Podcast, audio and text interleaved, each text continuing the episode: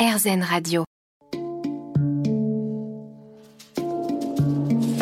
Les rencontres de Julie. On est sur RZN Radio et je reçois aujourd'hui André Manoukian. André, on parlait de désir, de passion. Euh, peux-tu nous parler de la relation que tu as eue avec Liane Folly De la, la, belle et longue relation que tu as vécue avec Liane Folly en termes de passion? Tu es quelqu'un de passionné? Tu l'étais? L'es-tu toujours? Alors, le, la chanteuse, c'est une muse et c'est une sirène à la fois. Quand elle est muse, c'est formidable puisqu'elle t'inspire. La muse, c'est le moteur idéal de la création. Tous les grands créateurs, Picasso, Dali, Beethoven, Mozart, ouais. avaient, voilà, tout d'un coup, tu tombes amoureux de quelqu'un. Et tout l'amour qu'elle t'inspire, tu lui renvoies sous forme de musique, sous forme de symphonie, sous forme de peinture. Sous forme de sublimation. Sous... Exactement. Sublime. La sublimation, c'est transformer l'amour que tu reçois oui. en une œuvre. Exactement. Du coup, ça, c'est génial. Le problème, c'est que 9 fois sur 10, la muse se transforme en sirène et là, il faut s'attacher très fort au mât du bateau pour pas plonger dans les flots de la libido. Ah oui. J'ai toujours plongé jusqu'à jusqu'à un point qui n'est plus possible euh, parce que finalement ce sont des rapports de Pygmalion. C'est ces rapports que j'avais avec Léane. On est resté sept ans huit ans ensemble. Et au bout d'un moment elle, elle me disait mais j'avais l'impression de de me lever tous les matins et d'assister à un match de boxe. Parce que Liane était à la fois mon amour ma musique mon succès c'est-à-dire ma réussite dans la société oui le monde entier, le monde passait à travers elle. elle tout. Et quand j'ai vu un psy, il m'a dit mais ça, ça s'appelle une relation morbide. C'est plus vous qui vivez directement. Bah évidemment. Sur ses épaules, évidemment. Bah bien sûr. Au bout d'un mmh. moment, elles ont, voilà, ça peut pas durer le Pygmalion oui. toute sa vie. Et à un moment donné, on a envie de se récupérer, exister par soi-même. Mmh. À ce moment-là, c'est là que je me suis dit mais quand je, je du coup, j'ai re, reproduit ce modèle avec d'autres et là, je me suis dit, ok, ça marche plus. Euh, je peux plus aller au bout de cette relation, encore une fois, de l'amour. Par contre, ce qui est génial, c'est quand l'amour qu'elle vous inspire, la personne, vous le maintenez à distance. Donc ah, ça, oui. c'est Saint-Georges qui maintient le dragon. Hein. on maîtrise. Le désir, on le maîtrise et il se transforme en énergie créatrice oui. et là, c'est génial. Je, je, je serais content de t'entendre parler de la, ce bon Fred. la sublimation comme ça. Selon Freud aussi, avec les désirs, euh, les pulsions sexuelles.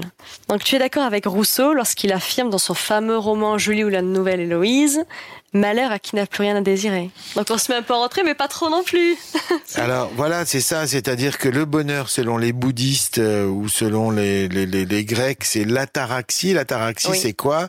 C'est vivre délivré des passions humaines, donc vivre sans désir. Avec en toute tranquillité. Donc. Ce que la, les hindous appellent d'une certaine manière le nirvana, être dans un état où l'homme n'est plus une machine désirante.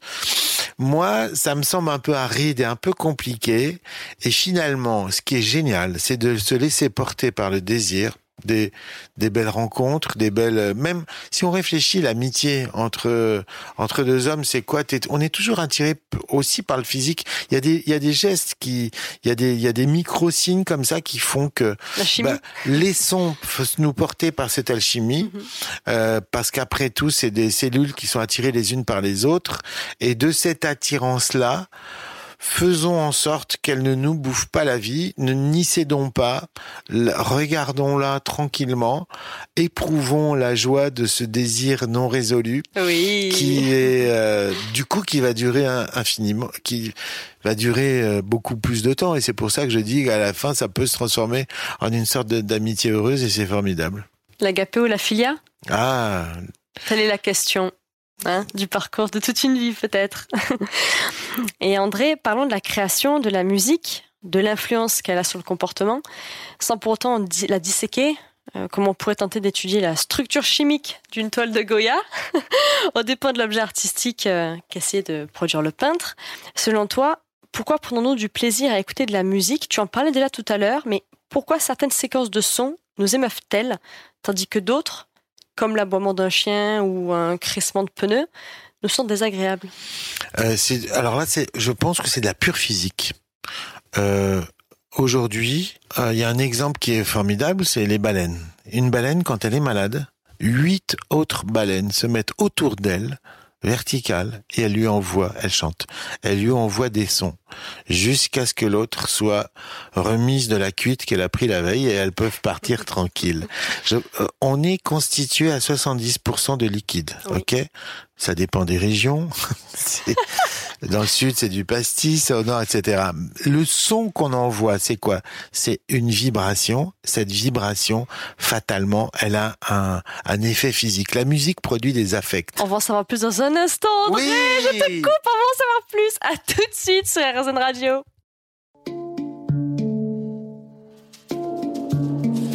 Les rencontres de Julie. Mon invité aujourd'hui est André Manoukian et on parle de la musique. Ça ne vous surprend pas, j'imagine, mais André, où en étions-nous? On ah. parlait de vibrations, Alors on des baleines Exactement, on mhm. parlait de vibrations, des baleines qui se guérissent en s'envoyant des sons. Je pense que il y a des euh, un son, c'est une vibration. À l'intérieur de nous, tout vibre. Euh, Gilles Deleuze, philosophe que j'adore, disait la musique produit des affects. C'est quoi des affects? C'est des transformations physiques du corps. Tout d'un coup, t'écoutes un truc et tu sais pas pourquoi, t'as as les poils qui se dressent, t'as goosebumps, la chair de poule, t'as les larmes qui te montent aux yeux, ou t'as écoutes une autre musique, t'as envie d'envahir la Pologne. Enfin voilà, ça dépend de ce qu'on écoute. Mhm. La musique ne, ne s'adresse pas à la raison elle produit directement du, du sentiment et elle produit directement une réaction physique. C'est pour ça que beaucoup de philosophes n'aiment pas la musique. Platon, il n'aime pas la musique. Il veut, il veut, il veut évacuer de sa cité idéale les artistes et les musiciens parce qu'il dit que la musique ramollit les hommes. Il n'aime qu'une seule musique, la musique apollinienne, qui est une musique pure, monodique, etc ça pose la vraie question de la musique. Je vous conseille à tous un petit livre de Jean Kelevitch. Une fois, je suis rentré à la Fnac, j'ai dit donnez-moi le bouquin d'un philosophe qui parle de la musique. Le mec, il me regarde, il me dit il y en a pas. Je dis comment ça, il y en a pas? Il me dit bah non. Mais je dis mais Nietzsche, bon, il a écrit deux pages et tout. Et tout d'un coup, il dit Jean Kelevitch. Mhm. Ça s'appelle La musique et l'ineffable. C'est un petit livre dans lequel il dit tout. Euh, il dit, il parle des, c'est lui qui parle des muses et des sirènes sujet qu'on évoquait l'autre fois, il pose cette question, la musique est-elle une science qui élargit la conscience ou une imposture qui séduit? Ah, c'est très intéressant. C'est le joueur de flûte d'Amelin. Dans un premier temps, il envoûte les rats pour les évacuer de la cité. Dans un deuxième temps, comme il n'est pas payé par les bourgeois pour le boulot qu'il a fait, ben, il prend tous les enfants et les enlève. Il y a ce on est captif d'un musicien, d'un chanteur. Tu le sais, je le sais.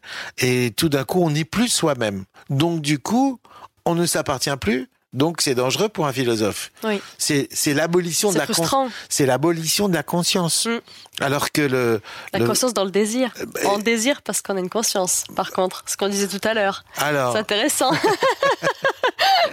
on est humain donc on désire. Bah oui, mais quand notre désir est capté par le chanteur et tout d'un coup qu'il n'y a plus que lui, qu'on le regarde et que et qu'on s'appartient plus et mm. qu'on n'a qu'une envie, c'est d'aller le manger, le toucher, etc. Il y a une question qu'on peut qu'on peut se poser. Il y a un très grand chanteur qui a fait une chanson qui s'appelait Être fan. Ah et oui. ben, et ben, je veux dire, il est en plein dans le sujet, mm. quoi. Absolument. Il y a un, il y a un transfert. Est-ce que donc il faut avoir cette fascination pour la musique en tâchant de rester en conscience. C'est peut-être ça la clé. Comment reconnaît-on instinctivement l'air d'une chanson? C'est le mystère de la ritournelle dont je te parlais. Voilà, C'est-à-dire un petit assemblage de notes. Mhm. Tu sais, le petit pousset, quand il est perdu dans la forêt et qui va chercher ses cailloux, il chante. Chanter, c'est se rassurer. Euh, la chaleur. Ouais. Ma mère est partie, euh, hélas, mais euh, avant, elle, elle, chantait beaucoup. Et je sentais que ce, ce chant était quelque chose pour, euh, pour la retenir dans le monde des vivants et à la fois pour pour, pour la rassurer, l'apaiser. On a toujours une petite chanson qui trottine quand tu marches. Tu, tu chantes pour te donner du rythme. Donc on va dire que ces petites mélodies, ces petites rengaines, ces petites ritournelles sont indispensables euh, et sont, je dirais, consubstantielles à l'essence de l'homme, quoi. Et l'oreille absolue. Qu'est-ce que l'oreille absolue? J'assiste. Donc c'est encore là un mystère. L'oreille absolue, alors c'est la capacité de reconnaître euh, chaque euh, son et de lui attribuer une note. En général, ça, n'est pas nécessaire pour être musicien. Mhm. Il suffit d'avoir l'oreille relative, c'est-à-dire qu'on te donne une note et ensuite tu peux, tu, tu, tu sais où te situer par rapport à ce repère. Euh, l'oreille absolue, c'est vrai que c'est un don. Ça peut être aussi une malédiction parce que quand on entend une note entre deux fréquences, tu fais oh, qu'est-ce que je. Ou alors quand entends une mélodie qui est transposée, tu sais plus. Enfin voilà, ça peut être un peu embêtant. Mais là, le plus important, c'est d'avoir l'oreille relative. C'est, ça veut dire pouvoir distinguer euh, les, les, les un son d'un autre. Je vous remercie pour votre écoute. Je te remercie, André. Merci, Julie. C'était fascinant. Je veux juste dire que c'est pas tous les jours qu'on pose des questions avec Socrate, Agapé et tous ces mots géniaux. Et j'ai enfin, j'ai rencontré une intervieweuse philosophe. Je suis cool. tu es un amour. Merci, merci, merci, André. Tu t'es livré. C'est, c'est vraiment pour notre plus grand plaisir. Merci.